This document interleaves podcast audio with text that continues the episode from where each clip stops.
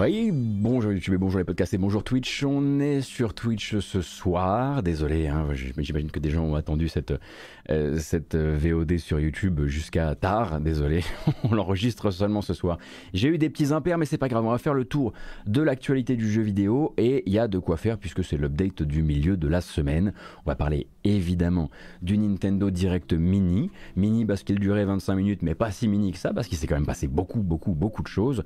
On aura l'occasion également de parler un petit peu du prochain Star Ocean, car oui, on dit Star Ocean ici, euh, de Metroid Prime. Nous parlerons de Blizzard, nous parlerons euh, d'Ubisoft et de Skull and Bones. Nous discuterons bien sûr un petit peu encore de l'affaire de Day Before, on va dire ça comme ça. Euh, on parlera bien sûr de Fallout 76, de Bethesda, du Crunch et de Microsoft. Et évidemment, on parlera de Gamecult, vous vous en doutez. Bref, on va commencer avec un petit débrief de tout ce qui s'est raconté lors du, lors du Nintendo Direct Mini. Comme ça, on va regarder plein de bandes annonces ça va nous, ça va nous réveiller un peu. Non, parce que là, il va bientôt être l'heure d'aller se coucher, l'air de rien. Euh, il y avait un truc qui était attendu, la présence du jeu était attendue. De toute façon, c'était un Nintendo Direct Mini qui était tourné vers les partenaires tiers, donc les éditeurs tiers.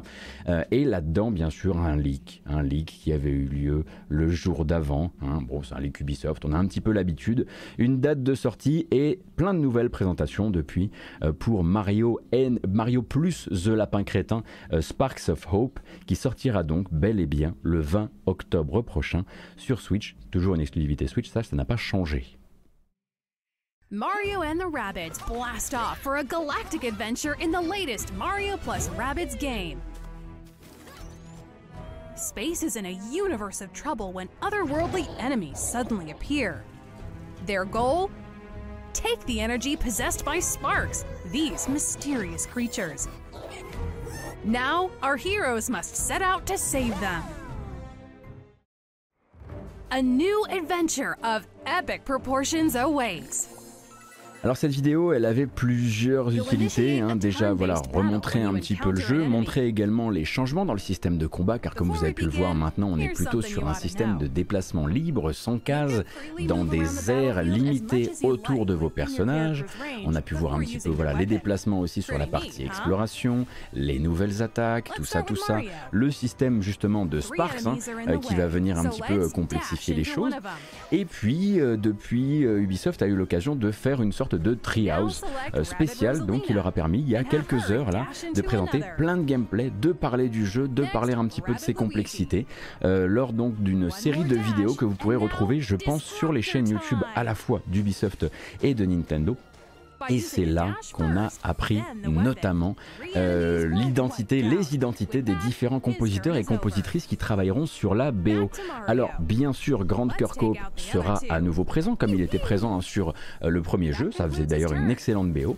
Mais cette fois-ci, il y aura du renfort. Et c'est pas n'importe quel renfort quand même. Avec Grand Kirkhope, on a Gareth Cocker. Gareth Cocker qui a notamment travaillé sur Ori 1, Ori 2, pour ne citer que cela. Mais bon, voilà, c'est un cador de chez Cador et il va probablement apporter une patte particulière. Gareth Cocker qui a travaillé aussi sur Halo Infinite d'ailleurs. Et puis euh, la troisième personne de ce trio, Yoko Shimomura, hein, euh, la maman du jeu vidéo, euh, qui donc elle, est-ce qu'on la présente de Street Fighter 2 jusqu'à Kingdom Hearts, en passant par Mario et Luigi, Inside Bowser, etc., etc., etc., qui va venir apporter du coup bah, une autre influence encore sur la BO du jeu. Donc une espèce de power trio comme on ne pouvait pas vraiment l'imaginer, en tout cas le rêver, et qui va du coup être au service d'un jeu euh, voilà, on va dire en co-développement entre Ubisoft Milan sur une, autorisation euh, de base de Nintendo. Donc très très très très hâte évidemment euh, de voir Mario Lapin Crétin Sparks of Hope euh, en mouvement et de l'entendre aussi à partir donc du 20 octobre 2022 qui sera sa date de sortie. Ça on le savait depuis le début de la semaine. Hein. il y avait eu euh, il y avait eu une petite comment dire on avait une petite indiscrétion qui nous avait mis sur la voie. Donc ça c'était une première bonne annonce qui faisait un peu plaisir aux gens etc. Il y en a une en revanche elle n'a pas fait que plaisir lors de ce Nintendo Direct. Elle a littéralement déclenché des vagues de frissons. Hein. Là je pense qu'on est tout à fait d'accord avec ça.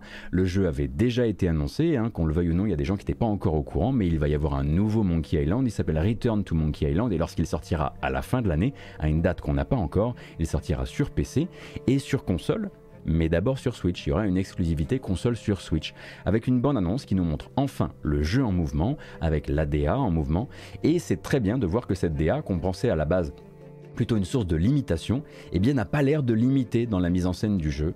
Et on va également voir euh, un deuxième personnage jouable en la personne de Hélène Marley. Oh là là, je vais encore choper des, des vieux frissons à cause de la musique. Allez, c'est parti. Pirating is in my blood, like adrenaline or stale grog. I've been in enough scraps to fill a dozen scrapbooks.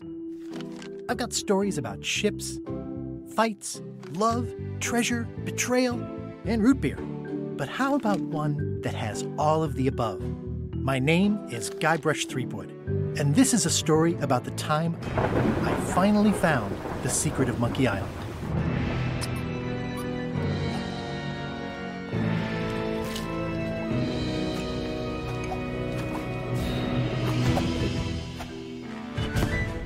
Guybrush Threepwood.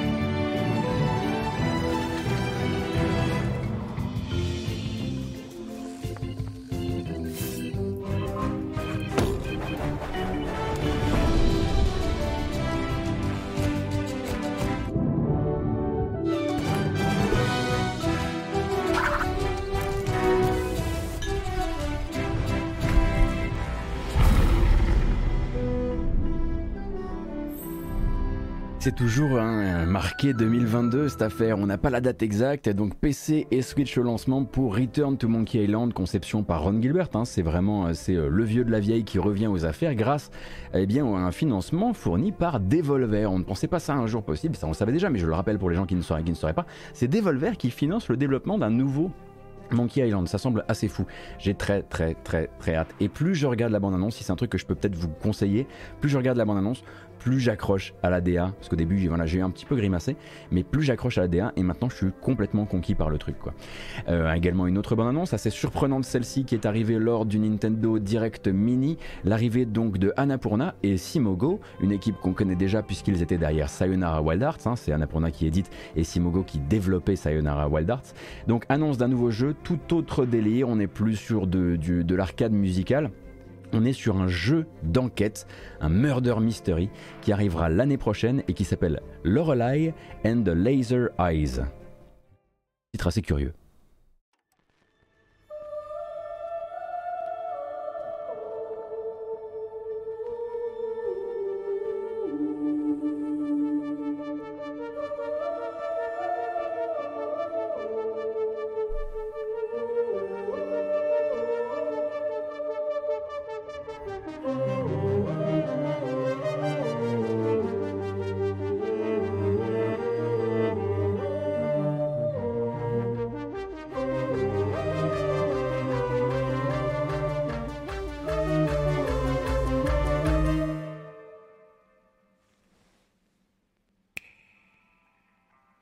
2023, il va falloir se montrer encore un peu patient. Et comme vous pouvez le voir au niveau du lancement, on sera sur PC et sur Switch. Alors est-ce que le jeu part du coup sur une exclusivité Switch au lancement pour la console? J'ai l'impression que oui, ce sera donc 2023, je le rappelle, par Simogo euh, qui ont fait Sayonara Wild Arts et il y a un petit côté Killer 7 qui est pas désagréable. Alors je lis sur le chat, c'est Annapurna, donc oui, n'oublions pas non plus 12 minutes, mais quand même.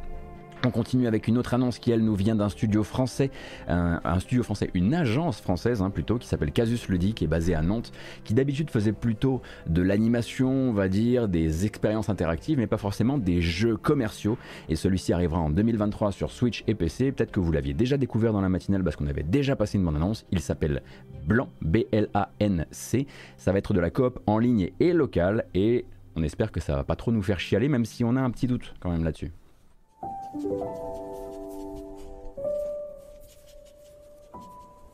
you.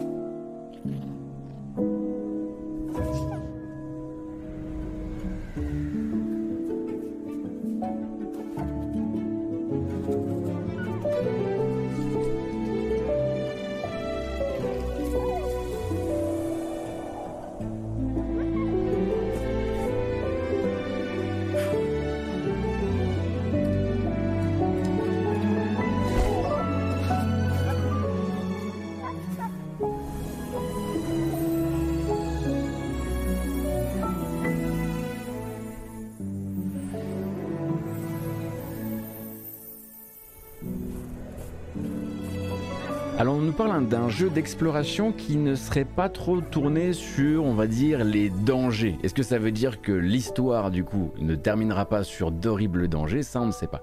Donc la collaboration hein, euh, de ce petit fan et de ce petit louveteau dans blanc, euh, c'est donc euh, prévu pour février 2023 sur Switch et PC.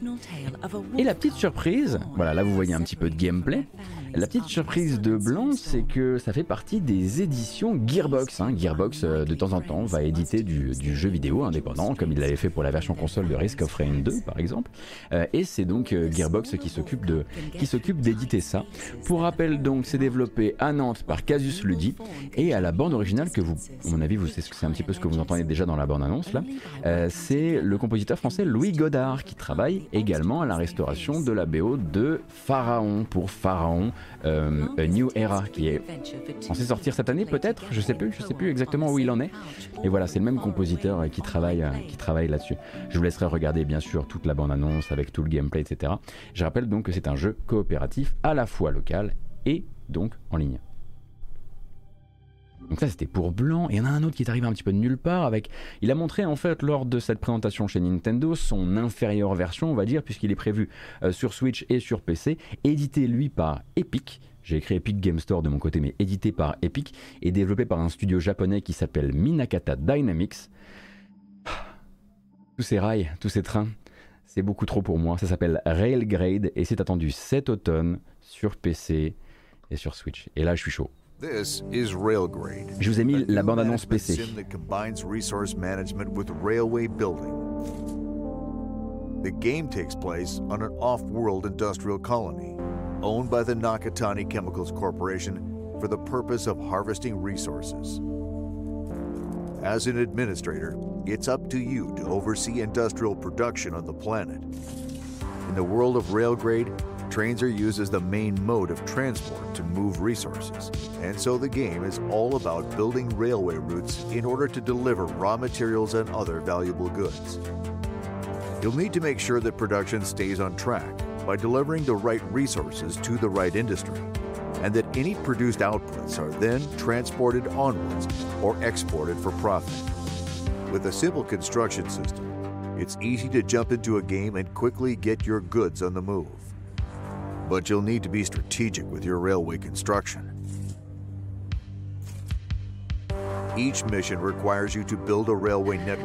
Donc ouais, littéralement le train de la hype hein, pour celui-ci, Railgrade du coup. Je sais pas si vous allez voir, ah oui c'est vrai que dans cette bande-annonce on va voir justement un petit peu les changements d'échelle. Il y a du dézoom. There are limitless options at your disposal. And as you progress through a mission, you'll quickly find the map becomes packed with dozens of ah, busy trains ah, traveling across an impressive network of multi-level ah.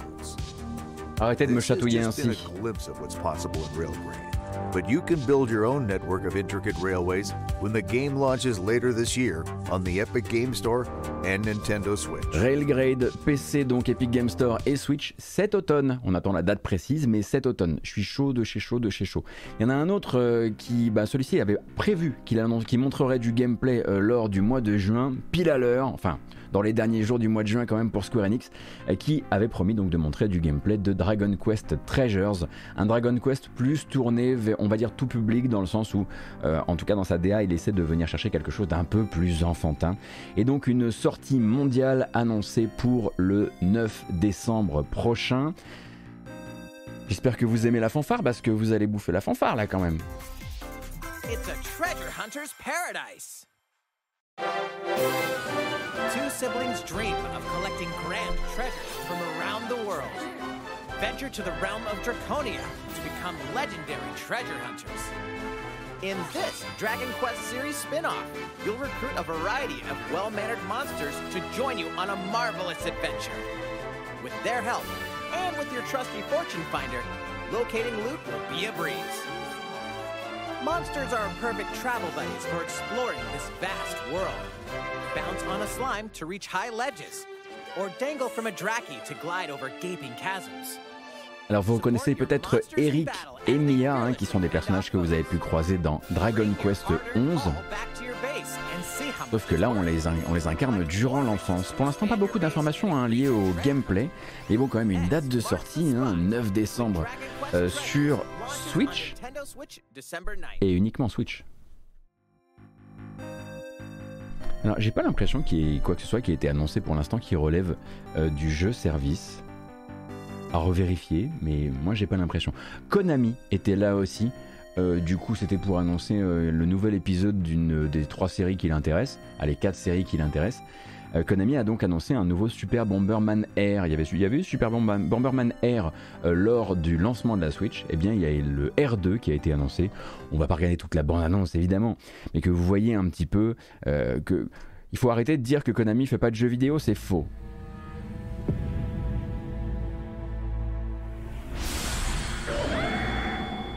I found it. The next Elenite. We are nearly there. Soon I will be. Rise again! The eight Bomberman brothers! Super Bomberman R2!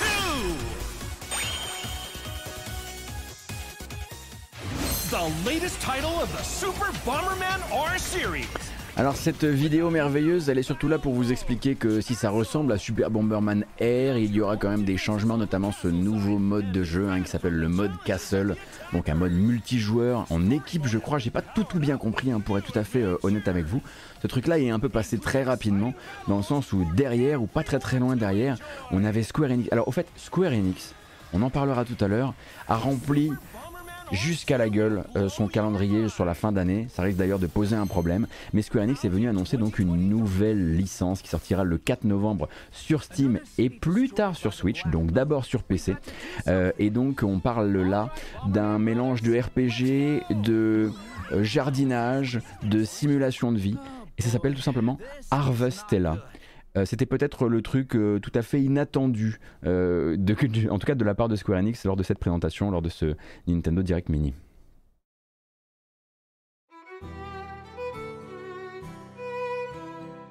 Leafy, a village adorned with the vibrant colors of the changing seasons.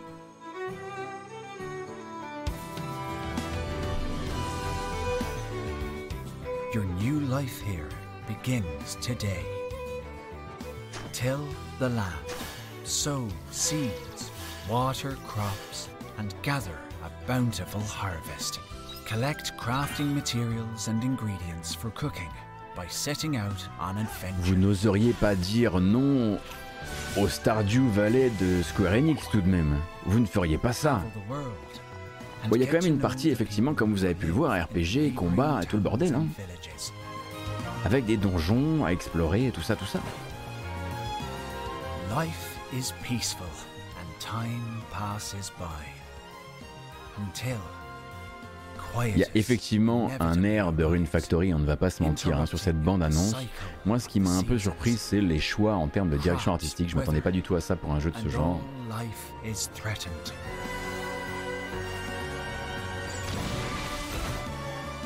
Share in your new friend's sorrow. Joy, pain, et du coup, la petite particularité ici, je le rappelle donc, hein, c'est que la date donnée au 4 novembre, c'est pour la sortie PC sur Steam du jeu. La version Switch, elle, devrait arriver plus tard, à une date qui n'a pas encore été euh, exprimée. Je préfère prévenir parce que vu qu'on l'a vu d'abord apparaître dans un événement de Nintendo, on pourrait dire que la date est forcément attachée à la sortie Switch. Et non, en l'occurrence, il va d'abord prendre un petit peu de temps, peut-être se faire un petit soft launch sur PC au calme, tout ça, tout ça. Euh, donc ça, c'était pour les jeux dont on a découvert du gameplay. Et puis il y a eu des, comebacks aussi, hein. il y a eu du bon business, il y a eu de l'utilisation de licences. Il y a même des choses dont on avait déjà été un petit peu informé en amont, comme l'arrivée de, des quatre, des, pardon, des cinq derniers Persona Canon. Euh, non, des trois derniers à canon, je suis absolument désolé, euh, sur Switch, comme ils arrivent aussi sur d'autres plateformes, hein, on a appris ça récemment. Euh, et ça commencera par Persona 5 Royal qui arrive sur Switch le 21 octobre prochain. Suivront les autres et les autres suivront avec des versions françaises, comme c'est le cas par exemple euh, sur plateforme Xbox.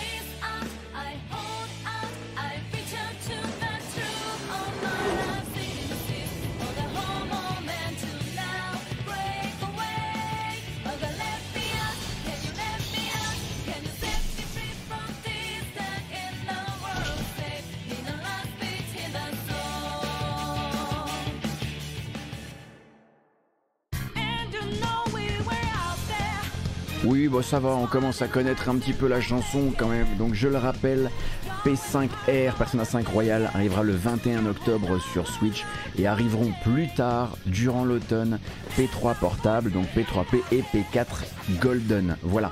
On va continuer directement derrière avec du Capcom puisque Megaman était là pour une annonce un peu particulière, une collection de 10 jeux. Les Battle Network avec la Battle Network Legacy Collection.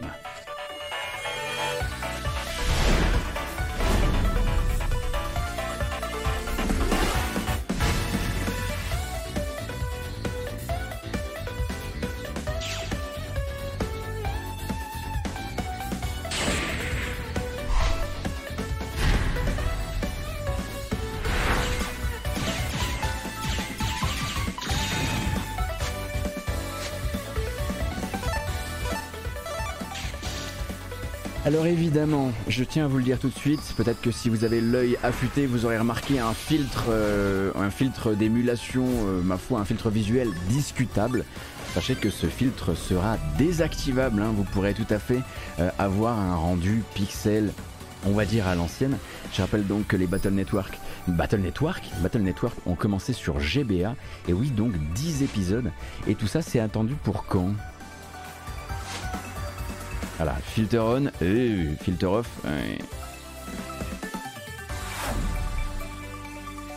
Mega Man Battle Network Legacy Collection.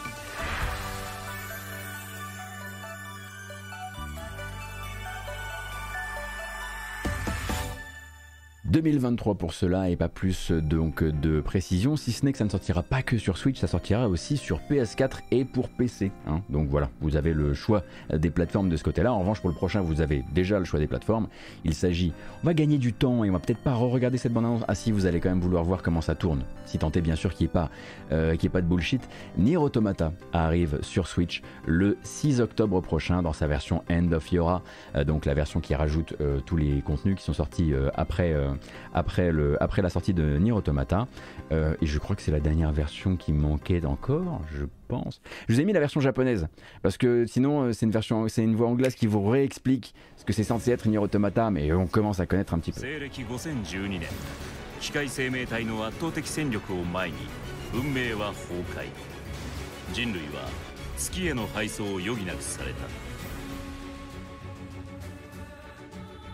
機械生命体に対抗すべく人類はアンドロイド部隊ヨルハを発足。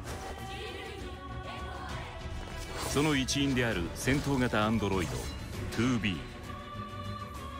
偵察型アンドロイド 9S 2人は地球奪還をかけ熾烈な戦いに身を投じていく。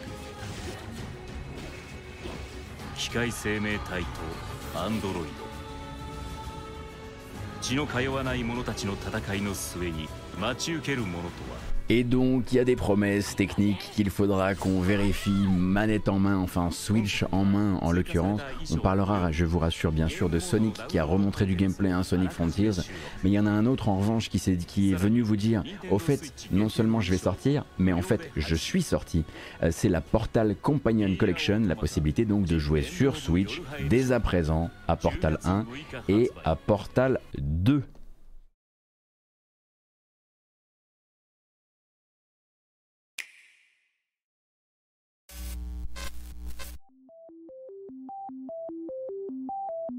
We're going to have so much fun together.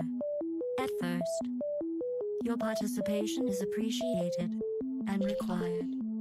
There might even be cake. The Portal Companion Collection will be available later today. I wanted to call it the Why Do You Keep Killing Me collection, but oh well. Let's get started, you monster. You Monster. Alors bon, dans les utilisations de licences, on va dire, et dans l'exploitation, dans la surexploitation, il y a aussi eu des trucs on était là genre, hmm, quoi? Comme par exemple Pac-Man World Repack, qui est donc une ressortie de Pac-Man World, hein, qui pour rappel est un platformer 3D euh, de l'époque PlayStation, et ça sortira sur console et PC le 18 août prochain. Dans les autres annonces qui ont été faites, on peut aussi, bah, on va rester sur les Shadow Drop du coup, Sachez simplement que si vous êtes intéressé par Live Live, donc euh, ce RPG de Squaresoft qui n'était jamais sorti chez nous et qui arrive au courant du mois de juillet, vous avez dès à présent une démo et vous pourrez commencer à jouer à trois des je ne sais plus combien de destins du jeu, le début des destins et vous pourrez passer de l'un à l'autre à l'envie dans cette démo et votre progression dans ces différents destins sera conservée si vous décidez d'acheter le jeu. Live Alive is coming alive on July 22nd. Multiple stories featuring different protagonists, time periods, and gameplay await. Now in HD 2D. A demo with the start of three chapters Imperial China, Twilight of Edo Japan, and The Distant Future will be available on Nintendo eShop later today. Alors comme vous pouvez le voir, ce n'est pas, tout, ce n'est pas directement la version Super Famicom. Hein. Il y a eu de la restauration réalisée. Hop, hop, hop, hop, pas trop vite. Il y a eu de la restauration réalisée. Euh, donc c'est un remake 2D HD qui a été financé par Nintendo. C'est pour ça que vous avez un doublage intégral du jeu en anglais et en japonais. Nous on a essayé ça en live. Le doublage anglais a pas l'air fou fou fou fou. En revanche, le doublage japonais, vu que moi je m'y connais moins, ça ne m'a pas euh, choqué. Euh, et je vous rappelle donc que vous aurez un sous-titrage intégral en français. Pour le jeu, ça c'est toujours à noter. Euh, si jamais vous essayez la démo, je vous conseille de ne pas commencer euh, par le destin qui se passe dans le futur lointain, parce que c'est vraiment beaucoup de blabla et quasiment pas de combat au début, et ça risque de vous donner peut-être une mauvaise idée de ce qu'est censé être le jeu au global. Commencez par la Chine, par exemple. Nous, on a essayé effectivement le, destin du maître chinois, et là tout de suite de la baston, la possibilité de d'essayer le système de combat, c'était tout de suite beaucoup plus agréable. Et dans les autres Shadow Drop, non pas une démo, mais un jeu complet qui nous vient de chez Cygames, qui est disponible aussi sur PS4 et sur Steam en même temps.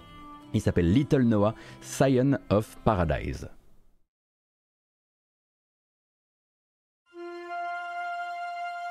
Once upon a time, far above the land of Port Manacloud, a fierce and sudden storm sent a soul airship crashing down upon its ruins. While its pathways may seem menacing, with a little bit of pluck and determination, you can help Noah discover the secrets within.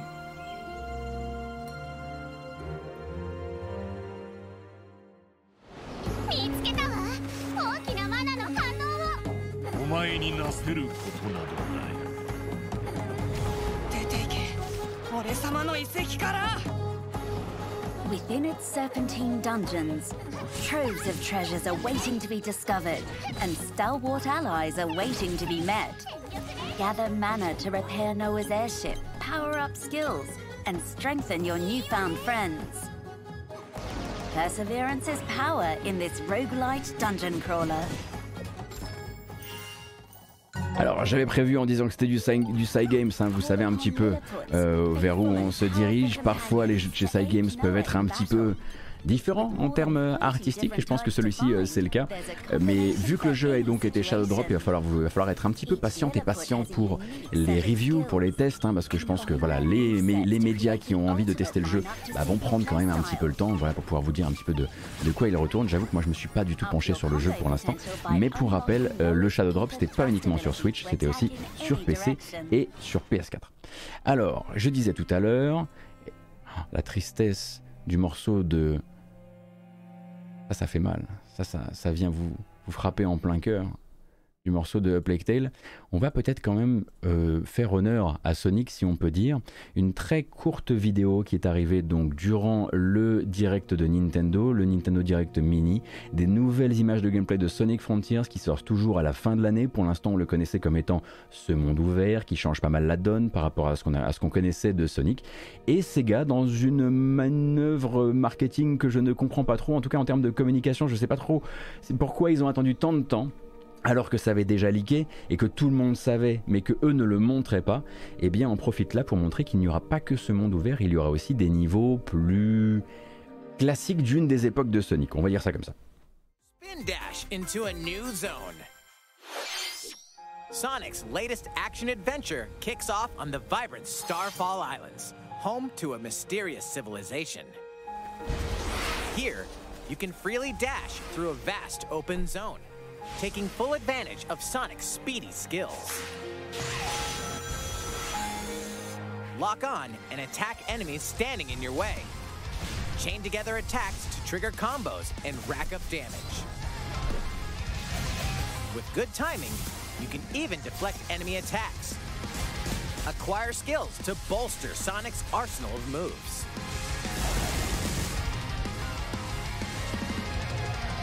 You can also enter a special zone called cyberspace.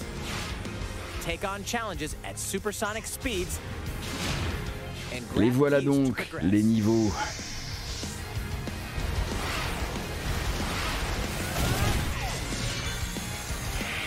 What awaits Sonic on these strange islands? Sonic Frontiers dashes onto Nintendo Switch this holiday. Je le rappelle donc, fin de l'année, pas uniquement sur Nintendo Switch euh, d'ailleurs. Bon voilà, vous savez qu'il n'y aura pas que cet open world, il y aura aussi manifestement des changements musicaux à attendre, puisque, puisque encore une fois le jeu s'est remontré avec une nouvelle identité musicale, c'est juste la troisième pour le même jeu. Bon, c'est pas grave.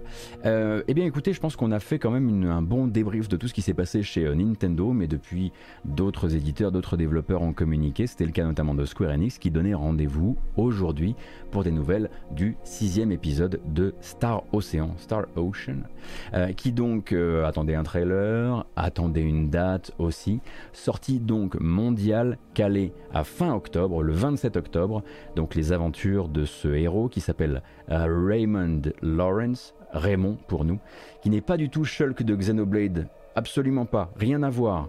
Ils se ressemblent, mais c'est pas du tout les mêmes gens. Et donc présentation un petit peu du gameplay, présentation euh, du système de combat, euh, entièrement, je le rappelle, action RPG, donc sans passage dans des instances quand vous entrez euh, durant les combats, l'utilisation du jetpack aussi qui a l'air d'être très très central dans cet épisode. Je vous ai mis la bande-annonce en japonais, mais vous pourrez également la trouver en anglais. 私たちの世界と何ら変わらないのねここまで来たんだやるしかないだろレイ私を連れて行ってくれませんか si je ne dis pas de bêtises, lui s'appelle Raymond, elle, elle s'appelle Laetitia.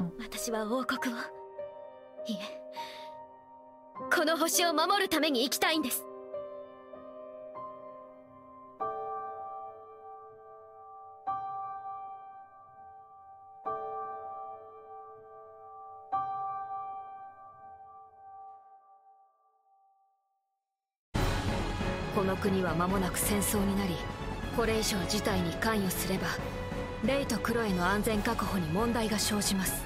俺たちローレンスファミリーは歴史ある商人だ。受けた恩には必ず報いる。そういうことだ。なんとかする。Oui, c'est pas Shulk, je vous l'avais dit. 不運だと思ってここで死になさい。製造番号004213デュマ起動。保護対象を確認。何なんだこいつは。これは一体？話は後だ。来るぞ。その力は私たちこそ生かすべきだ。彼女さえ支配下に入れればどうとでもなる。そう遠くないうちに迎えも来ます。つまりは奪えということだ。結局こいつらともやるのかよ。戦うしか Alors, si vous n'êtes pas familier des euh, jeux de Tri-Ace et que pour vous, un jeu Square Enix a forcément toujours le budget euh, d'un Final Fantasy XVI, évidemment, ça va vous faire un peu bizarre, mais c'est normal, c'est un Star Ocean. Et de ce côté-là, voilà, on connaît un petit peu euh, les budgets, les méthodes de développement de Tri-Ace. en revanche, Tri-Ace doit être absolument ravi hein, de s'être fait coller au chausse-pied dans le calendrier complètement ingérable de Square Enix pour cette fin d'année. Je vous le rappelle donc, celui-ci sort le 27 octobre. Le calendrier pour la fin d'année de Square Enix, c'est quoi? C'est donc Nier Automata sur Switch le 6 octobre, Forspoken jusqu'à preuve du contraire le 11 octobre, euh, Harvestella le 4 novembre, le Dragon Quest Treasures de euh, Dragon Quest Treasures pardon qui sort le 9 décembre et celui-ci donc le 27 octobre pour ajouter un petit peu de, flou là-dedans et tout cela sont censés avoir au moins un peu de composantes JRPG là-dedans. Donc je sais pas s'ils essaient de mettre leurs affaires en ordre ou quoi, mais je pense sincèrement que si tous ces jeux sont voués à rester, alors Forspoken est un petit peu différent parce que forcément on est sur un action RPG monde ouvert très occidentalisé, hein, euh, eh bien je pense que ces jeux-là vont forcément se grimper dessus à un moment ou à un autre, forcément pas tous, et effectivement vous pouvez rajouter Live Live euh, fin juillet. Donc euh, grosse grosse année hein, puisqu'ils ont déjà sorti beaucoup beaucoup de projets, dès qui ont marché, donc dès qui ont beaucoup moins bien marché cette année. Je sais pas ce qu'ils ont décidé de faire, je sais pas si euh, tout le monde s'en sortira, mais je pense qu'un voilà, un jeu comme Star Ocean 6, qui s'appelle donc The Divine Force, risque d'être parmi de ceux qui en pâtissent justement, on va dire comparé ne serait-ce qu'à Forspoken ou à Dragon Quest Treasures, qui a quand même le nom Dragon Quest dans le dos quoi.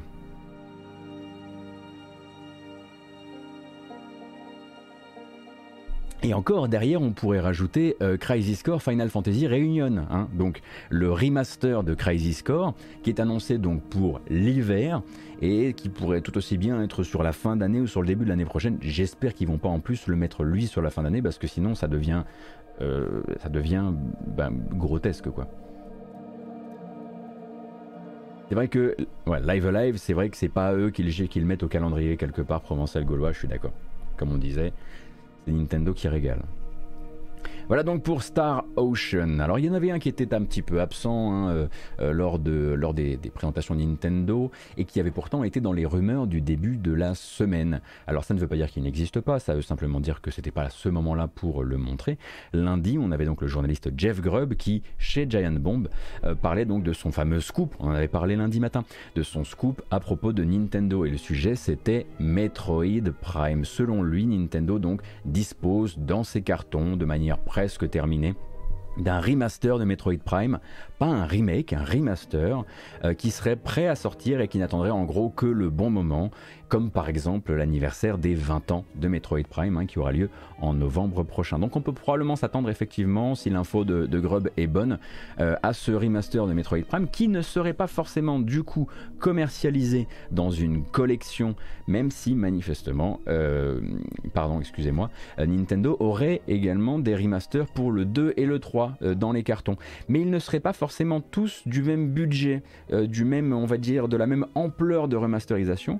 Et ce selon Jeff Grubb, c'est ce qui motiverait pour l'instant euh, Nintendo à ne pas les mettre dans un seul et même dans une seule et même collection, en tout cas pas au lancement. Donc probablement un Metroid Prime Remaster euh, en novembre prochain. On attend bien sûr, euh, on attend une confirmation, mais c'est on ne peut plus logique quand vous avez un Metroid Prime 4 qui est en développement et quand vous avez envie d'aller chercher aussi un nouveau public, de proposer une manière facilitée de pouvoir jouer au 1, 2 et au 3. C'est vrai que la musique de Don't Starve derrière, c'est un peu. Euh, moi aussi, ça me déclenche. Là, je suis en train de me dire qu'il y, a, voilà, il y a des trucs que j'ai pas fait dans ma journée. Et, effectivement, 3 fois 60 euros, c'est vachement plus logique que une fois 60 euros. Je vois qu'on a des pros du calcul. Et vous avez raison. Donc voilà. On va, arrêter un petit peu les bandes annonces, on va débrayer, on va parler un petit peu d'industrie, on va parler un petit peu de Blizzard. Euh, celle-ci est un peu rigolote, euh, à annoncer en tout cas d'un bloc euh, surtout si on lit mal. Sachez que Blizzard vient de racheter le prolétariat. Bon, Blizzard en fait rachète prolétariat. Pas exactement la même chose. Le studio prolétariat, hein, euh, qui travaillait jusqu'à hier sur Spellbreak, ce qui est un battle royale, peut-être que vous connaissez pas Spellbreak, un battle royale avec des magiciens, hein, qui s'était lancé il me semble sur Epic Game Store en accès anticipé. Et donc un jeu qui, euh, bah, ma foi, euh, n'a pas, euh, n'a pas trouvé son public. Et quand je dis qu'il le développait jusqu'à hier, c'est littéralement en gros qu'on a appris hier l'arrêt du développement du jeu qui était un free-to-play, qui, bon ben voilà, parmi dans la grande guerre des Battle Royale, lui n'a pas percé. Et on apprend aujourd'hui, par le biais donc de, du magazine GamesBeat et du journaliste Dean Takahashi, qui est toujours dans les bons coups, euh, donc euh, c'est eux qui sont chargés de sortir l'information. Et ça fait manifestement déjà plusieurs semaines que la centaine de développeurs qui travaillaient sur Spellbreak chez Proletariat est au courant en fait qu'elle va devenir une nouvelle force de travail du groupe Activision Blizzard. Alors, c'est la plus grosse acquisition de main-d'œuvre euh, externe au groupe réalisée par Blizzard depuis minimum 10 ans. Euh, puisque avant ça, on avait effectivement euh, Vicarious Visions, les faiseurs de Tony Hawk Pro Skater 1 plus 2, qui sont venus terminer euh, Diablo 2 Resurrected, mais eux, c'était à l'intérieur du groupe, hein, c'était déjà un studio Activision. Et donc, ces gens-là vont du coup ben, venir travailler non pas sur les projets futurs de Blizzard, non pas sur la fameuse nouvelle licence de survie, en tout cas pas, pas pour la plupart ils vont être mis au service de World of Warcraft. Hein, donc ce studio qui est basé à Boston, comme je le disais, une centaine de développeurs. Euh, il existait depuis 10 ans, mais on comprend un petit peu en creux euh, dans les informations qu'a pu, euh, pu révéler GamesBeat qu'il n'allait pas continuer à exister très longtemps vu le flop pas forcément retentissant, ça je vais pas m'avancer euh, sur ce mot-là, mais vu le flop de Spellbreak. C'est donc aussi une manière de sauvegarder les emplois euh, pour euh, Prolétariat que de vendre du coup, de vendre l'intégralité du, du, studio à Blizzard. Et puis du côté de Blizzard, évidemment, c'est une manière de pouvoir réaccélérer sur les contenus dédiés à World of Warcraft, réaccélérer justement sur un rythme, enfin ce rythme-là le directeur de la franchise World of Warcraft le disait la semaine dernière, euh, le disait l'an dernier, pardon. Il se disait en tout cas, lui, insatisfait euh, d'un rythme de livraison insuffisant par rapport à la voracité euh, des joueurs de WoW qui en veulent toujours et toujours plus. Donc ça va devenir des faiseurs d'extensions, des faiseurs de patch, etc., etc. Euh, et du coup, ça nous rappelle hein, que le passage au mode saisonnier d'Overwatch 2, par exemple, eh ben, va venir soulever, de manière globale, je pense, euh, chez Blizzard, des questions, des questions hein, sur ce type euh, de développement dans les années à venir. Hein, je rappelle qu'un jeu qui est live et qui est basé sur des Season Pass, comme le sera bientôt Overwatch 2, contrairement à l'époque où Overwatch était lui basé sur les loot box, eh ben, l'air de rien, les loot box, c'est dégueulasse, mais ça tire moins sur les équipes, ça met moins de tension sur les équipes un développement à base de, pas de Battle Pass, de Season Pass, qui très régulièrement doit lancer la saison 1, la saison 2, la saison 3, la saison 4, etc. etc. Et on se doute évidemment que si Blizzard ne gère pas bien ses équipes sur ce côté-là, s'ils viennent commencer à tirer sur les gens qui doivent fournir du WoW, sur les gens qui doivent fournir, fournir en plus maintenant du Overwatch 2 avec les saisons qui sortiront, il y aura probablement quelques articles à, attendre hein, dans les médias d'enquête habituels forcément vont surveiller euh, la situation euh, et le, le cadre de travail chez Blizzard.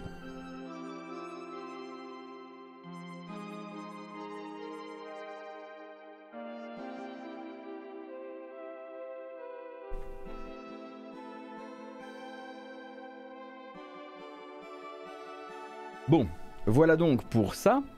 Euh, on, a on sait bon, on a parlé de Blizzard pour aujourd'hui. on reparlera de Microsoft tout à l'heure, mais là on a parlé de, euh, euh, de, euh, de, la team, des teams Overwatch 2 et, et, World of Warcraft. Du coup, Phil Spencer rachète des studios sans même avoir un avis sur le sujet désormais. Bah, effectivement, on imagine que Microsoft, bah, vu le projet, le projet de rachat qui les lie, a dû au moins donner une petite, euh, donner son, aval pour ça, puisque je pense que ça doit être dans les statuts du projet de rachat euh, qu'on ne fait pas, on ne procède pas à ce genre de, de, nouvelles, manœuvres financières sans que les futurs acheteurs soient tout à fait euh, chauds pour ça. Et on va parler euh, pas tout de suite de Microsoft et de Crunch. Non, ça aurait fait un petit peu. Non, ça aurait fait un peu mesquin de les mettre dos à dos, j'oserais pas. Non. On va parler un peu d'Ubisoft et de Leak. Cette fois-ci, donc, il s'agirait d'une date de sortie supposée pour Skull and Bones. Skull and Bones, vous le savez, développement euh, chez Ubisoft Singapour depuis la nuit des temps. Hein. Voilà, les premiers concepts du jeu datent de 2013. Pour rappel, nous on l'a découvert plus tard, mais ça date de 2013 au tout départ. Et donc le jeu se serait un peu trahi lui-même lors d'une apparition éclair sur le Microsoft Au moment où en fait la fiche du jeu est apparue en même temps que tous ces bonus de précommande et avant évidemment de redisparaître. Depuis, on a le journaliste Tom Henderson qui a confirmé, lui aussi, avoir entendu parler euh, de cette fameuse date de sortie au 8 novembre prochain. Il y aurait enfin, donc, une date de sortie pour Skull and Bones. Euh, de son côté, on a également le journaliste Ethan Gack de chez Kotaku euh, qui a partagé quelques informations qu'il avait gardées jusqu'ici. Alors, a priori, le jeu visait d'abord une sortie au début de l'été, puis ça a été repoussé à septembre et maintenant à novembre. Euh, selon lui toujours, et je rappelle donc que c'est selon ses sources à lui, des tests donc grandeur nature, des bêtas étaient à attendre, des bêtas sur inscription étaient à attendre sur, pour le mois de juin. Et puis finalement, euh, Ubisoft aurait décidé de ne pas montrer l'état actuel du jeu qui aurait été jugé euh, inadéquat, en tout cas pour une bêta donc accessible à tous sur inscription.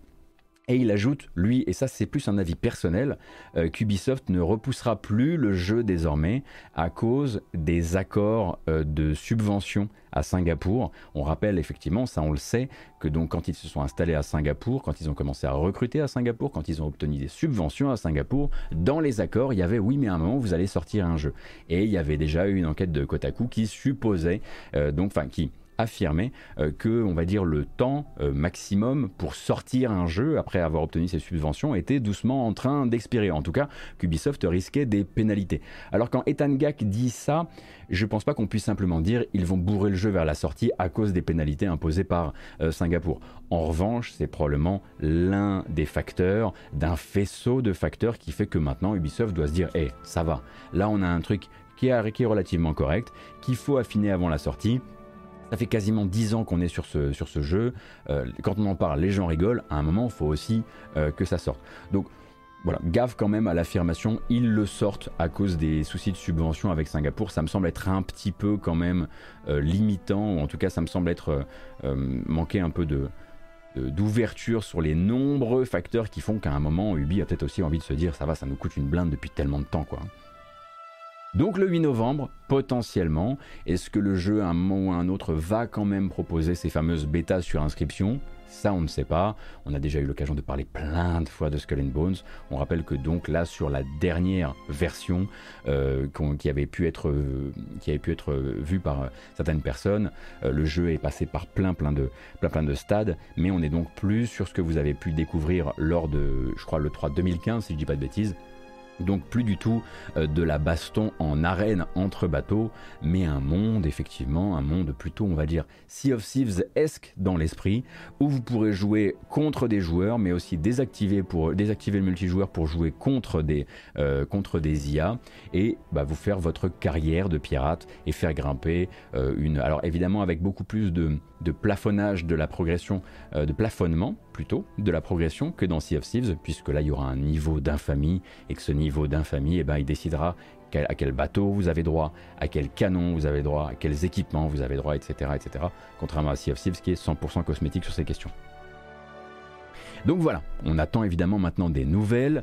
Alors, des nouvelles, quand est-ce qu'on pourra en avoir d'un point de vue des jeux Ubisoft qui n'ont pas encore leaké? Bah écoutez, c'est extrêmement simple. Ubisoft a confirmé récemment qu'il serait partenaire de la Gamescom, contrairement à beaucoup d'autres acteurs du milieu. Eux seront partenaires à la Gamescom, ça veut dire qu'ils seront en présence à la Gamescom, mais donc aussi, s'ils sont en présence, qu'ils pourront avoir des jeux euh, montrés lors de l'Opening Night Live, la soirée organisée par Jeff Kelly euh, pour lancer la Gamescom. Et puis derrière, on croit comprendre que Ubisoft voudrait recommuniquer via un événement Ubi Forward sur la rentrée. Alors la rentrée, est-ce que ça veut dire septembre, octobre? Ça, j'avoue, euh, je, n'en sais pas plus.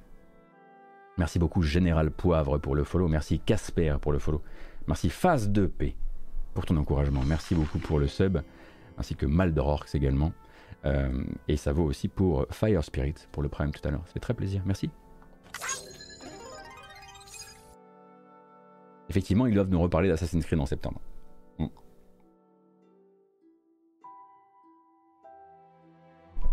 Donc ça c'était pour Skull and Bones. Maintenant on va parler un petit peu de The Day Before. On a parlé un petit peu lundi, donc The Day Before, je vous le rappelle, un mélange de The Division et d'un jeu de zombies, euh, souvent vendu comme un MMO, développé au fin fond de la Sibérie par un studio qui s'appelle Fantastic, Fantastic. Alors il faut, il faut, il faut, faut pas se rater sur la graphie, sinon vous vous ne le trouverez jamais sur Google. Et donc le jeu le plus wishlisté de Steam. Pour rappel, avec des, démonstrations de gameplay jusqu'ici extrêmement carrées, extrêmement scriptées, qui ont donné envie à tout le monde, etc., etc., etc. Et on se souvient donc, on a parlé lundi de cette nouvelle page sur leur site officiel euh, qu'on a un petit peu étudiée et qui sert en gros à recruter des volontaires, certains rémunérés pour bosser sur le jeu et d'autres simplement dédommagés avec des goodies et des clés de jeu, des bénévoles, euh, donc pour bosser comme modérateur sur les forums du jeu, pour traduire euh, les jeux euh, du studio aussi, ou encore, ça on n'en est pas vraiment sûr, potentiellement travailler sur le jeu. Ce qui est d'autant plus, comment dire, choquant, surprenant, que le jeu a un éditeur. Hein. Cet, éditeur, s'appelle Maitona et d'un point de vue des finances, ça devrait plutôt bien se passer. Alors, en plus donc de cette nouvelle page sur le site officiel, il y avait cette vidéo qu'on ne va pas re-regarder aujourd'hui, mais donc voilà qui était comment dire, extrêmement mal avisée, hein. une vidéo qui rappelait qu'un volontaire, c'est d'abord quelqu'un de volontaire, justement, de positif, d'ouvert vers la vie, enfin bref, voilà, un gros warning possible. Je suis désolé, je vais pas pouvoir laisser le morceau parce qu'il me pose des problèmes sur YouTube généralement. Il faut vraiment que je le fasse disparaître de la playlist. Et donc j'avais mentionné le fait que euh, la page avait fait l'objet de news un peu partout euh, sur les médias, euh, les médias anglophones, et que soit le développeur, soit son éditeur, Maitona, allait probablement être amené à réagir dans les temps à venir, et la réaction ne s'est pas faite attendre. Malheureusement, elle n'est pas arrivée de la part de l'éditeur, elle est arrivée de la part du développeur, et c'est là que ça se complique, puisque donc les frères qui, gèrent le studio, qui s'appellent les frères Gotovtsev, euh, donc ont eu l'occasion de préciser leurs intentions, notamment chez Eurogamer et chez euh, Rock Paper Shotgun qui leur posait la question aussi. Alors eux, ils ont d'abord envie de rappeler qu'un volontaire, bah, il fait les choses volontairement. Voilà. Il est engagé à fond dans l'idée d'une cause commune. Et là, je vous cite la cause commune. Hein. c'est vraiment dit dans leur, dans leur réponse. Voilà. Il n'est pas forcé, il est passionné. Donc, pour eux, c'est OK. Évidemment, hein, les deux chefs d'entreprise, ils omettent là, à ce moment-là, de manière assez pratique, que quand on est le jeu le plus wishlisté sur Steam à l'heure actuelle, on est de fait dans un rapport de domination potentielle, on peut se retrouver la cible de fantasmes, de projections, euh, comme celle qui consiste à penser qu'en épatant suffisamment l'équipe avec son travail gratuit, un jour, on s'y verra proposer une belle place. C'est un classique de l'industrie, hein. c'est d'ailleurs comme ça que fonctionnent beaucoup, beaucoup de pôles d'assurance qualité, même chez Nintendo aux États-Unis. Euh, souvent, c'est des endroits qui sont très précarisés et qui sont tenus sages par la passion et par l'espoir de rejoindre ce club fermé des gens qui sont payés pour faire le jeu, enfin, ou payés plus évidemment hein, dans, le cas de, dans le cas Nintendo, parce que Nintendo ne fait pas, jusqu'à preuve du contraire, euh, de bénévoles non payés. Mais ça, du coup, euh, les frères Gotovtsev, eh ben, ils s'en inquiètent pas trop. Euh, les gens se passionnent pour leur jeu. Euh, est-ce que, qu'est-ce que vous voulez qu'ils y fassent quelque part, quoi? À un moment, voilà, les gens sont passionnés, les gens sont passionnés. Alors évidemment, hein, il y a plusieurs journaux qui sont allés creuser un petit peu la fameuse question du oui, mais que font vraiment ces bénévoles? On apprend par exemple que le terme va englober plein de gens. Certains qui sont recrutés comme tels pour aider sur les forums, d'autres qui ont proposé d'eux-mêmes des corrections de traduction sur le jeu précédent du studio qui s'appelle euh, Prop Night. Euh, et qui se sont vus proposer un statut spécial sur le Discord. Donc parfois ça peut aussi être simplement quelqu'un qui a un médaillon sur le Discord et rien de plus que ça. A priori pour l'instant personne, en tout cas dans leurs aveux, ne travaille en game dev sur le jeu. Personne ne fabrique des fonctionnalités du jeu euh, pour Peanuts. Alors il y avait bien ce bénévole quand même l'un des tout premiers de l'histoire du studio, mais il a tellement contribué au projet qu'il s'est vu offrir un poste de salarié. Et voilà. Ben on y est en fait, hein. le voilà le système.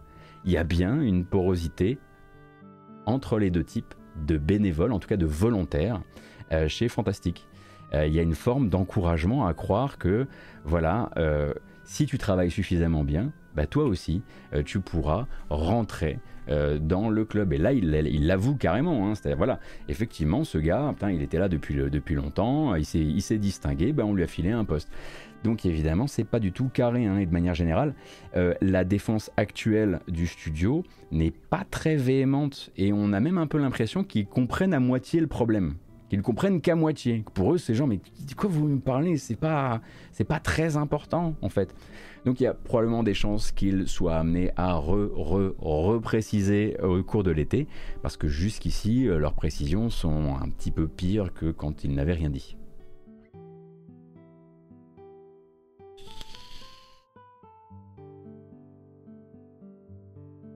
Les modos sur cette chaîne, est-ce qu'ils sont bien bénévoles? Tout à fait. En revanche, j'ai un argument pour ça. C'est pour la cause commune.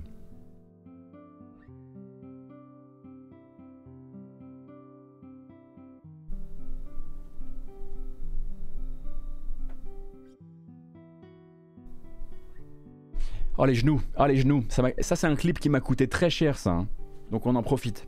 Ah la vache, je suis désolé. Se cacher derrière l'humour, c'est la base Gotos. La base de l'enfoiré. Voilà donc pour Fantastique. Euh, parlons un petit peu de euh, Matt Booty. Alors, est-ce que vous connaissez Matt Booty Peut-être que oui, peut-être que non. Hein, il s'agit donc, pour rappel, du directeur des Xbox Game Studios au sein donc de Xbox et de Microsoft. Alors, information donc qui nous vient là de chez Kotaku, euh, qui a été obtenue par la journaliste Cici Jiang, et ça concerne du coup les studios Xbox. Lors d'une récente réunion plénière, le directeur justement des Xbox Game Studios aurait décidé enfin de prendre euh, de, voilà, de gérer, on va dire, euh, ce sujet qui commençait à voilà l'inquiétude grandissante d'une partie de ses équipes inquiétude par rapport au silence de Xbox depuis donc l'article sur le crunch chez Bethesda Game Studios. Hein, donc c'est pour rappel un sujet qui a été soulevé par un autre article de la même journaliste ici Jiang, euh, donc un article très très long qui parlait notamment des conditions de travail assez chaotiques autour du projet Fallout 76 avant sa sortie, pendant sa sortie et après sa sortie. Et depuis, du coup, euh, Matt Booty n'a pas vraiment pris le temps d'aborder la question avec ses équipes. Et évidemment, au bout d'un mois, une fois le non-E3 passé, ça devait commencer à jaser en interne. Alors évidemment, Fallout 76, c'était avant le rachat de Bethesda par Microsoft. Mais les employés de Microsoft, de Xbox, pardon, ils veulent quand même savoir ce que leur patron pense d'un article de ce genre-là, qui parle de pratiques de ce genre-là, qui pourraient avoir cours actuellement au sein des Xbox Game Studios. Et ils ont raison de poser la question. Et justement, ben, Matt Booty voudrait d'abord dire que Attention pour la réponse, vous allez voir, c'est un peu compliqué. Numéro d'équilibriste, on comprend aussi pourquoi le mec il est au poste auquel il est. Donc, il voudrait d'abord dire que les sujets comme le crunch, ce sont des sujets qui sont très pris au sérieux par Microsoft et Xbox évidemment. Mais, et là je vais le citer, que la complication inhérente à ces articles, c'est qu'ils regardent vers l'arrière, et souvent loin dans le passé. Bon, pour référence, l'article il parle principalement de faits qui remonteraient à 2018, hein. c'est pas non plus il y a 10 ans, même si l'article va à un moment ou à un autre, oui, rappeler que du crunch et des problèmes de développement et d'organisation et un chaos généralisé, il y en avait déjà à l'époque de Skyrim. Mais du coup, le directeur des studios Xbox, lui, il présente un peu les choses différemment. Il n'a pas forcément envie de parler euh, de 2018. Là encore, c'est une autre citation. La culture du crunch, si vous remontez 10 ans en arrière, euh, ne, vous énervez pas avant d'avoir lu toute la, citation, euh, d'avoir entendu toute la citation. La culture du crunch, si vous remontez 10 ans en arrière, c'est difficile de blâmer un seul studio pour ça. C'était comme ça que fonctionnait l'industrie. Je ne dis pas ça pour justifier les choses, je dis juste qu'à l'époque c'était comme ça. Dans mes jeunes années, je dormais sous mon bureau et on se congratulait pour ça. Et il le dit évidemment de manière à dire oui mais ça ça a changé, hein. Dieu merci ça a changé, mais à l'époque on ne se rendait pas compte. Pour lui en fait, le Bethesda d'aujourd'hui ne travaille plus comme ça. Il dit avoir suffisamment discuté avec les dirigeants des équipes là-bas pour pouvoir garantir qu'il n'existe pas de situation où l'on crunch ou d'autres types d'atmosphère à base euh, de harcèlement moral. Et il dit j'ai confiance là-dedans avant de concéder euh, qu'il pourrait exister des situations de ce genre desquelles il n'aurait pas eu vent, et que dans ce cas-là, et c'est là évidemment donc euh, qu'on comprend que c'est bien une intervention devant les employés, les pôles RH de Xbox sont prêts à recevoir celles et ceux qui ressentiraient le besoin d'en parler. Alors c'est rigolo parce que quand il dit ça, le père Matt euh, il présente les pôles RH de Xbox comme étant, et il le dit, des instances indépendantes qui sont là pour maintenir l'équilibre. Bah, c'est pas rigolo du tout. Mais les pôles RH de Xbox, c'est pas du tout indépendant. Et ils sont pas du tout là pour maintenir l'équilibre. C'est pas les checks and balances euh, du système américain. Voilà. Donc effectivement, beaucoup de langue de bois hein, dans, cette, dans cette réponse euh, réalisée, enfin cette réponse rendue euh, aux employés, à des employés, on va dire, des différents euh, Xbox Game Studios, et qui n'a pas dû satisfaire tout le monde. Mais maintenant que c'est sorti, maintenant qu'on sait qu'il a dit devant tout le monde, je pense que ça n'arrivera pas au sein, de, au sein de Bethesda, Bethesda étant sur Starfield, probablement effectivement que certains médias voudraient s'intéresser à la manière dont ça, dont ça a été fait Starfield. On verra.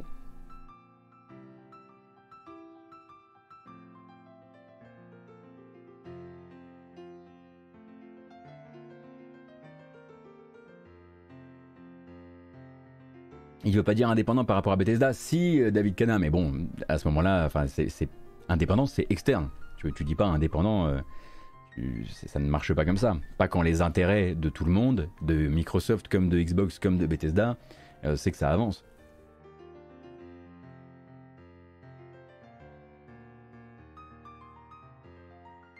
Cependant, je dois dire effectivement que dans les gens et dans les différents, magazines qui ont décidé de titrer sur justement euh, les déclarations de Matt Booty, il y a parfois des petits raccourcis de titres qui m'ont pas toujours satisfait. Je vais pas jeter la pierre parce que je me souviens plus qui a titré comment, mais ça fait partie de ces, de ces news où tout est vraiment dans les mots, dans l'exactitude des mots, et même moi qui ai parfois paraphrasé, euh, j'ai peut-être peut commis des erreurs. Donc le mieux c'est d'aller lire les citations hein, pour vous dans ce cas-là.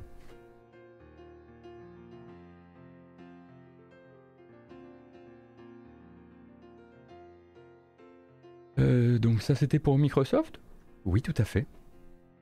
Qu'est-ce qu'il nous reste comme news, Gotos? Bah, deux petites news assez rapides. Une grosse news encore, hein, quand même. Alors, Ubisoft présent à la Gamescom. Euh, effectivement, ça on le savait. Oui, c'est vrai, Cassim, avant d'y revenir, c'est vrai euh, que oui, euh, chez Undead Labs, on avait entendu parler voilà, de difficultés de développement qui avaient mené certaines équipes à partir sur des périodes de crunch extrêmement étendues pour livrer des démos qui devaient être, qui devaient être passées, passées en vue par Microsoft. Oui, c'est vrai. Mais de manière générale, je pense qu'il doit y avoir, alors on ne va pas dire chez Microsoft, tout est, tout crunch culture. On imagine qu'il y a des studios qui ont évolué plus vite que d'autres, mais il doit y avoir aussi du bon vieux développement de jeux vidéo, et c'est dit avec évidemment toute euh, l'ironie du monde, euh, où, euh, où, pour l'instant on n'a pas encore mis trop le nez, et où Microsoft ne met pas trop le nez non plus. De toute façon, avec le nombre de studios qu'ils possèdent actuellement, ils peuvent... Bah,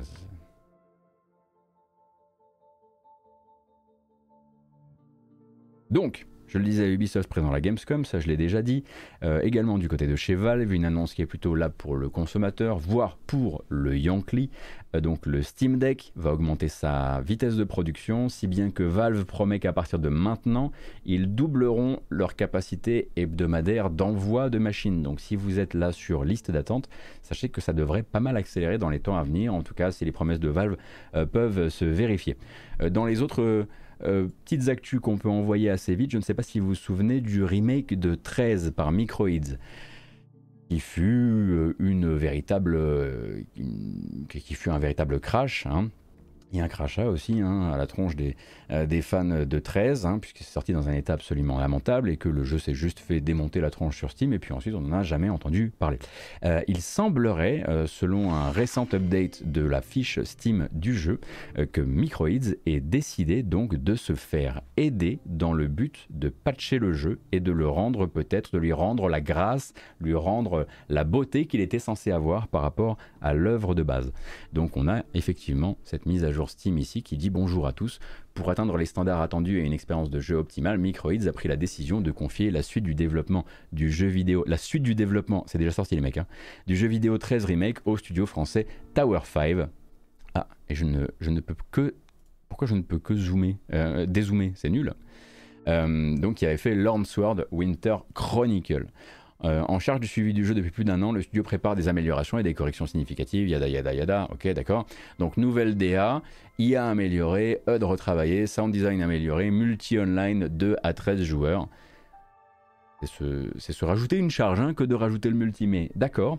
Euh, et je ne sais pas trop du coup euh, quand c'est censé sortir et à quel point ce sera massif, mais si vous avez acheté le jeu et qu'en l'occurrence vous avez...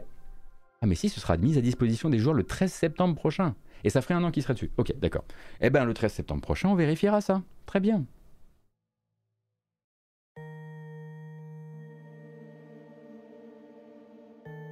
Une autre news un peu plus cool, euh, parce que le jeu est déjà cool de base.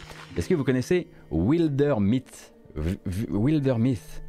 Personne ne saura jamais prononcer le nom de ce jeu. Wilder Myth.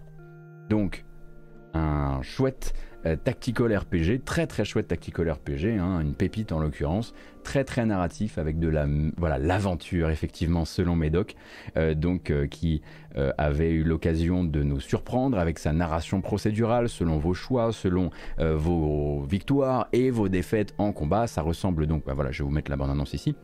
Ça ressemble à ça. Euh, et donc Wilder Myth, euh, c'est sorti le 15 juin 2021 et euh, c'est vraiment très très coté comme jeu. Hein. le problème, c'est que pour l'instant, on avait du mal à le conseiller à un public français parce qu'il manquait d'une VF. Eh bien, sachez que la feuille de route des développeurs a été on va dire enrichi, avec la promesse de l'arrivée d'une version française commandée par les développeurs et on l'espère fournie par des gens payés pour ça, euh, qui sortira, c'est pas contre eux, hein, c'était parce que tout à l'heure on parlait de, de Day Before, et donc ça sortirait d'ici la fin de l'année et le jeu en profiterait aussi pour sortir sur console d'ici la fin de l'année.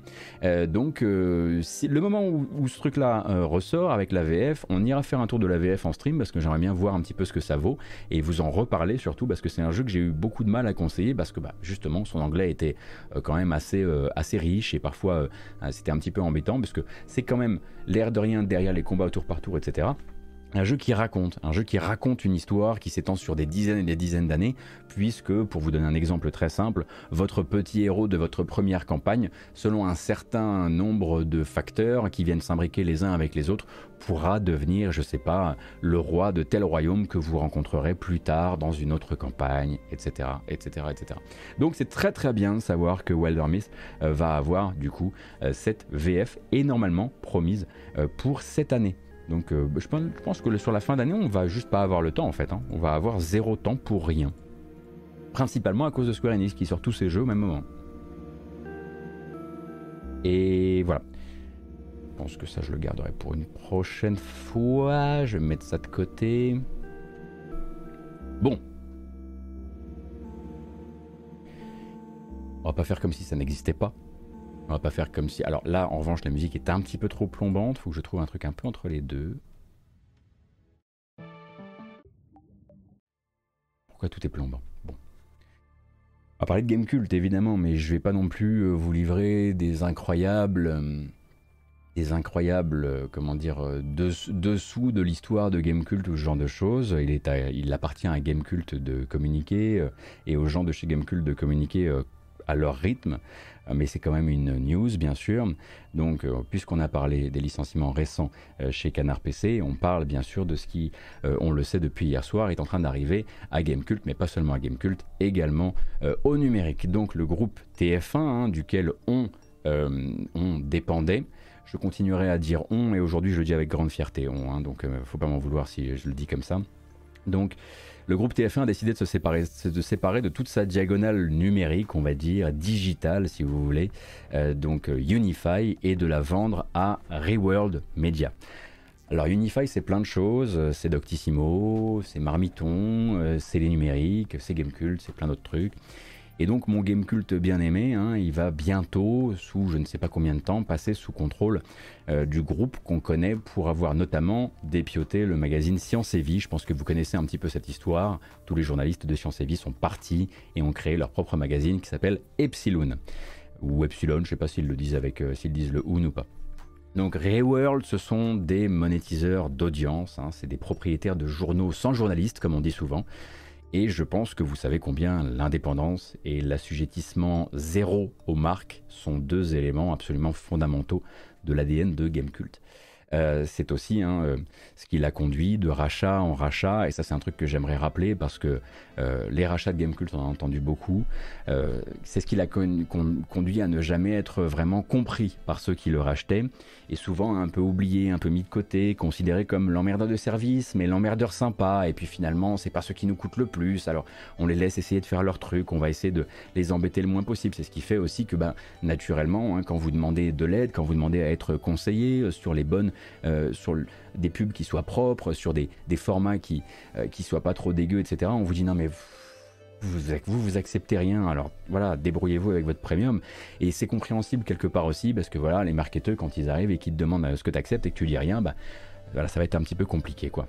Et c'est pour ça hein, que à travers les années, Gamecult a vraiment eu la bataille dans le sang. Et je sais qu'ils l'ont. Et je suis vraiment infiniment désolé pour eux mais je sais qu'ils ne laisseront évidemment rien passer et qu'il se pourrait bien euh, qu'ils défendent l'honneur du site jusqu'au bout. Cependant, je voulais dire aux gens qui, lisent Gamecult et dire à mes ex-collègues que j'aime très fort que s'ils décident de dire stop, s'ils décident de dire cette fois on emmerde l'honneur et qu'il il est temps de remballer les Gaules, on est fatigué, ça fait trop longtemps, vous aurez vraiment le même respect venant de moi. Vraiment, il n'y aura pas de vous avez abandonné le navire, vous avez trahi, vous avez machin. Dans tous les cas, voilà, ça ne prendra pas effet demain. J'imagine que déjà il faut que les autorités de la concurrence doivent, euh, viennent donner un accord. Et puis ces choses-là ne se font pas l'été, hein, évidemment. Il n'y a que les douilles stellaires comme je te fais déménager toutes tes équipes jusqu'à Boulogne pour leur annoncer qu'on les revend le lendemain qui se font pendant l'été. Et pour ça, évidemment, zéro respect pour TF1 et pour ce qu'ils sont en train de faire à un des derniers bastions de notre presse jeux vidéo. Euh, donc euh, force à Gamecult, comme toujours, comme je l'ai toujours dit, si vous avez l'occasion de leur témoigner votre soutien, de leur témoigner euh, votre amour dans les temps à venir, bah, j'espère que vous aurez et que vous avez encore la capacité de le faire après, après m'avoir témoigné du soutien à moi, après avoir témoigné du soutien à Canard PC, bref, vous savez tout ce qui est en train de se passer. Euh, et euh, moi, je ne, voilà, je ne, je ne, je ne, dévie absolument pas de ma ligne.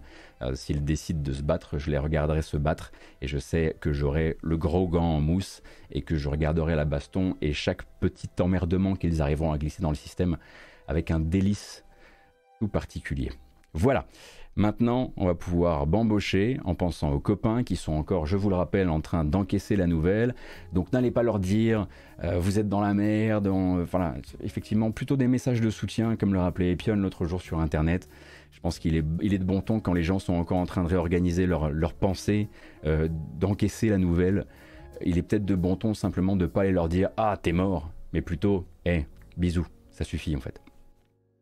Et qu'est-ce qu'on a donc là pour la petite, euh, la petite bamboche? Non, ça c'est un peu... Non, non peut-être pas quand même. C'est difficile de trouver une bamboche. On va, on va, partir sur un truc un peu old school. Ça marche à tous les coups. C'est jamais de mauvais goût. C'est parti.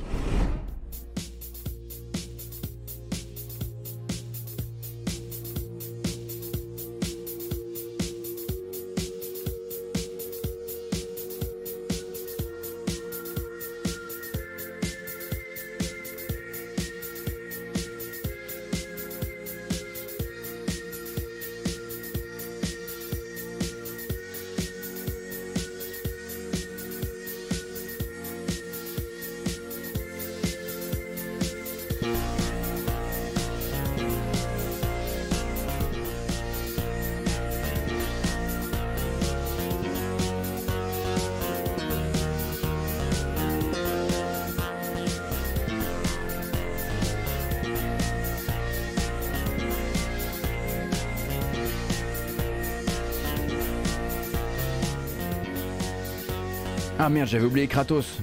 Allez, fais ta magie, Kratos.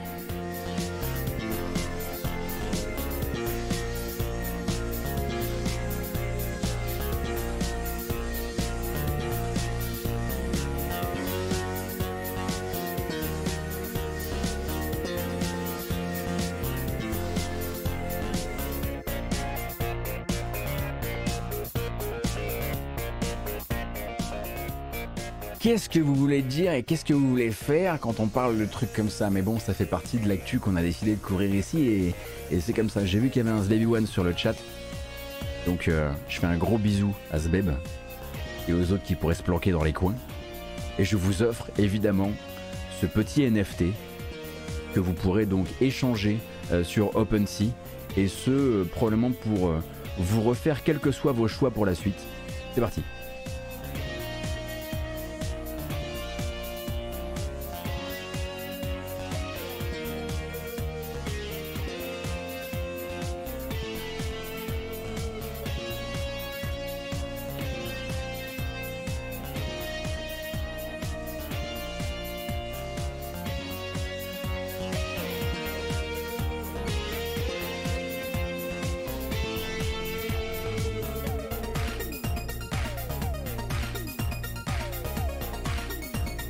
C'est déjà minté. Hein. On n'a pas le temps, on n'a pas le temps.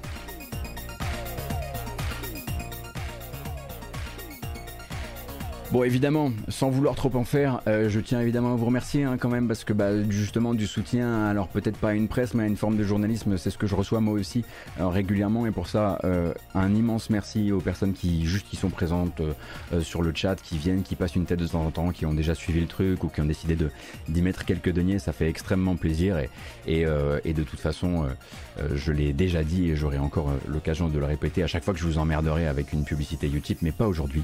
Euh, on va donc faire un tour vers quelques trailers qui restaient, parce qu'on va quand même, bien sûr, retourner business is business après tout. Hein. Les jeux vidéo, c'est le plus important. Non, business is business, c'est vraiment trop Ubisoft comme phrase. Ah, bref, vous avez l'idée un peu globale du truc. Anyway, nous, on est reparti. Euh, comme ceci? Oui, comme ceci. En revanche, on fait plus la fête. La bamboche, c'est terminé. Je vois un Kratos. Je sais déjà qu'il est encore là. Fumier. Ah.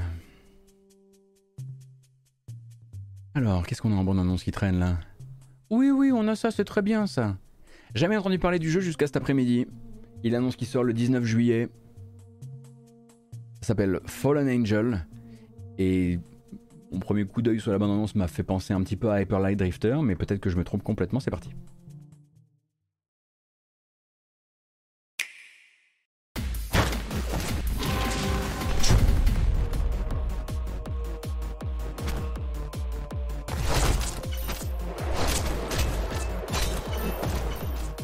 greater returns.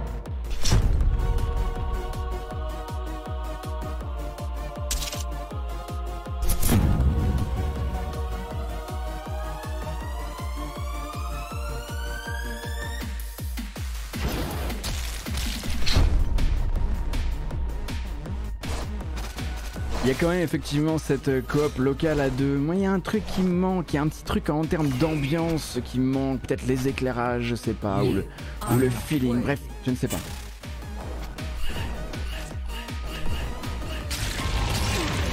Voilà, il y a un côté brut, on est d'accord.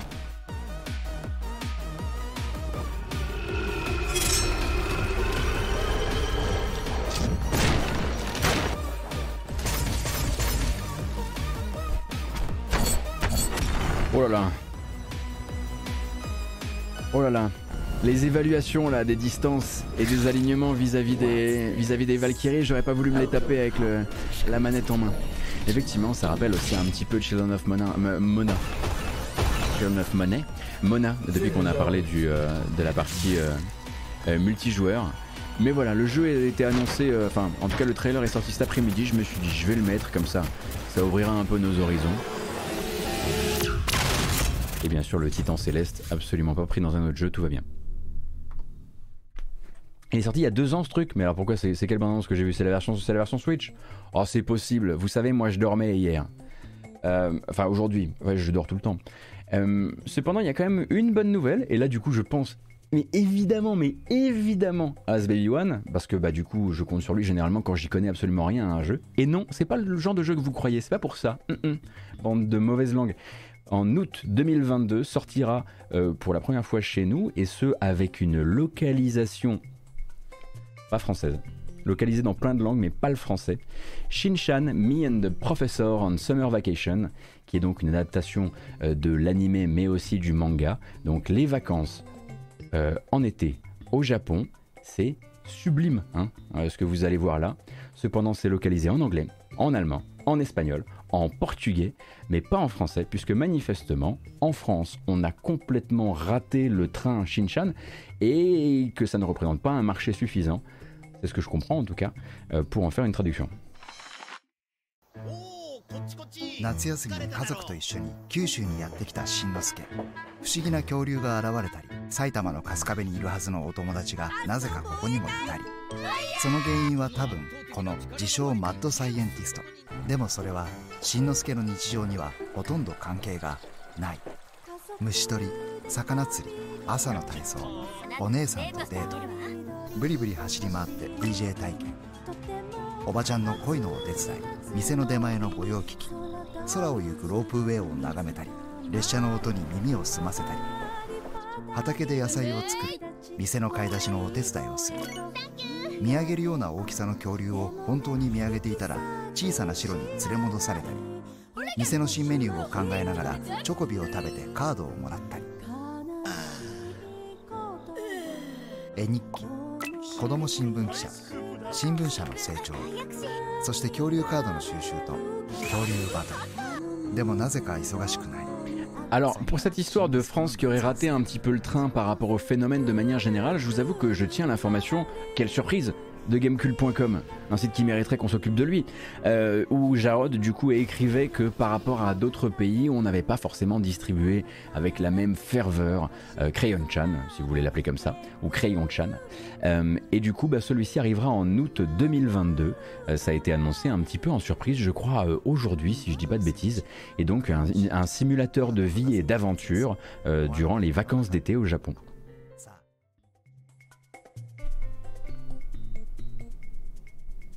Et donc, tant qu'on y est, on va rester un peu dans ce délire-là. Enfin non.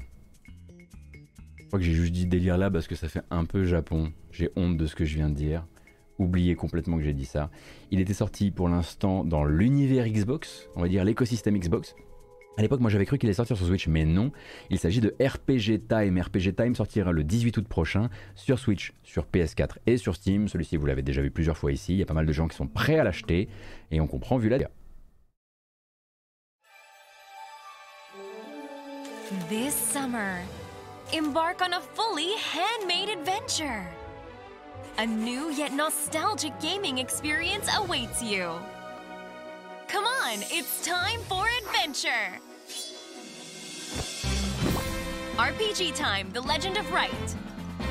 The visuals in the notebook spring to life as animation, and the items all have a handcrafted feel.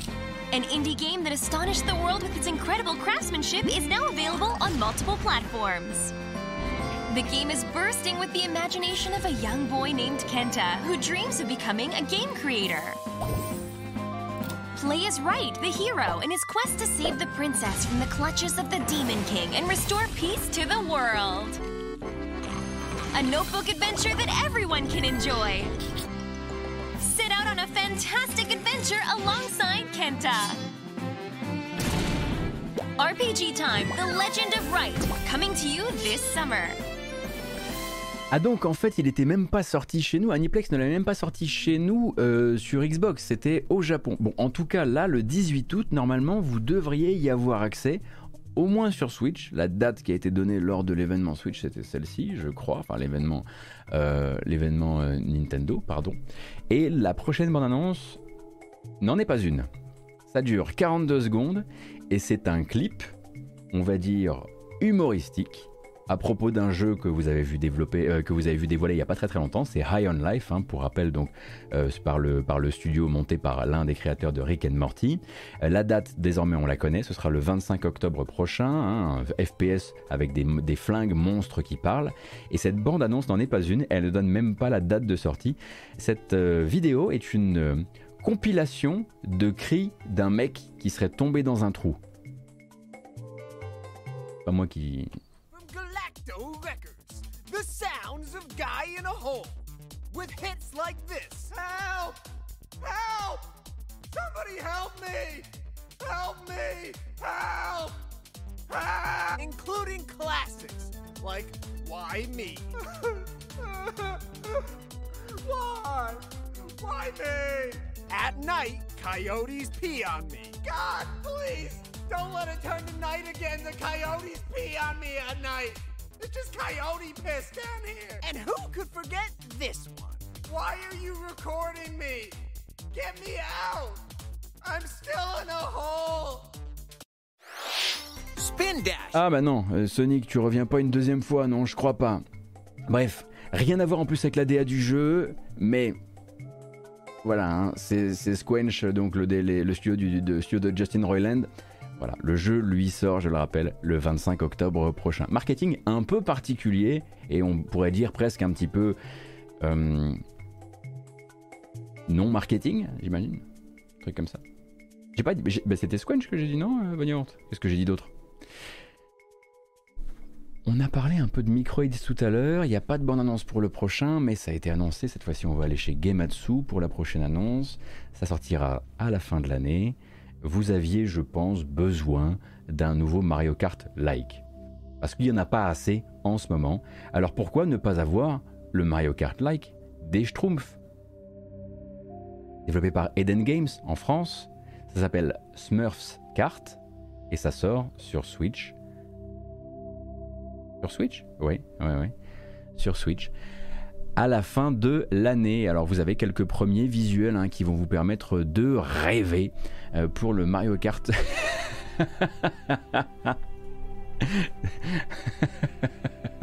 Des Schtroumpfs. Et euh, j'ai rien d'autre à vous proposer hein, en termes de visuel, mais Microids l'avait dit, il y avait plusieurs jeux Schtroumpfs et assimilés dans les cartons, en tout cas dans la licence Schtroumpf, et celui-ci en est un. Voilà. Euh, qu'est-ce qu'on va regarder d'autre? Rassurez-vous, on va pas s'arrêter là-dessus quand même. Non, non, pas le genre de la maison. Euh, on a parlé de Sonic Frontier, ça c'est fait. On va regarder la bande-annonce d'un jeu de chez Tencent, un jeu de chez Tencent et surtout d'un studio très important au sein de Tencent puisqu'il s'agit de Lightspeed Studios, qui fait partie, il me semble, de la galaxie des, studios Timmy de chez Tencent, Timmy, et donc qui eux ont déjà travaillé sur PUBG Mobile et sur Apex Legends Mobile. Ils sont également sur un jeu qui s'appelle Code to Jinyang et donc est une adaptation, une série, enfin une adaptation, euh, on va dire très très lointaine, euh, de l'œuvre de Jinyang justement qui est un auteur chinois euh, de romans bah, de KPDP euh, chinois. Donc c'est des romans qui, voilà, qui s'étendent entre 1950 et 1970 ou 1980, je sais plus exactement. Et du coup, ça donne cette bande-annonce où évidemment le framerate n'y est pas encore, mais où vous pourrez voir, vous pourrez rajouter, on va dire, un jeu supplémentaire à la longue liste des action RPG chinois en préparation actuellement. Et pas de date ni de plateforme pour le moment. C'est le classique de chez classique des, développeurs chinois. Euh, on vous montre le jeu, on vous dit c'est de l'Unreal Engine 5 et rendez-vous plus tard pour la suite.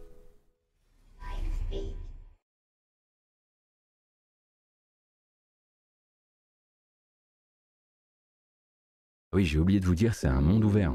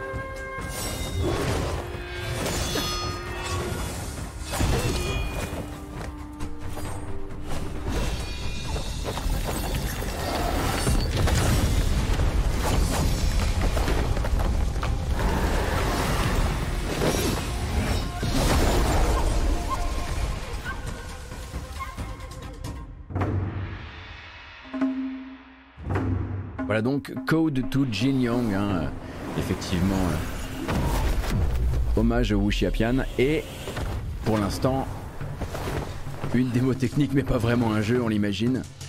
Mais c'est donc euh, l'un des jeux on va dire premium sur lesquels euh, Tencent compte beaucoup pour les années à venir. Et on peut s'attendre à mon avis à encore un petit 4 ans de développement.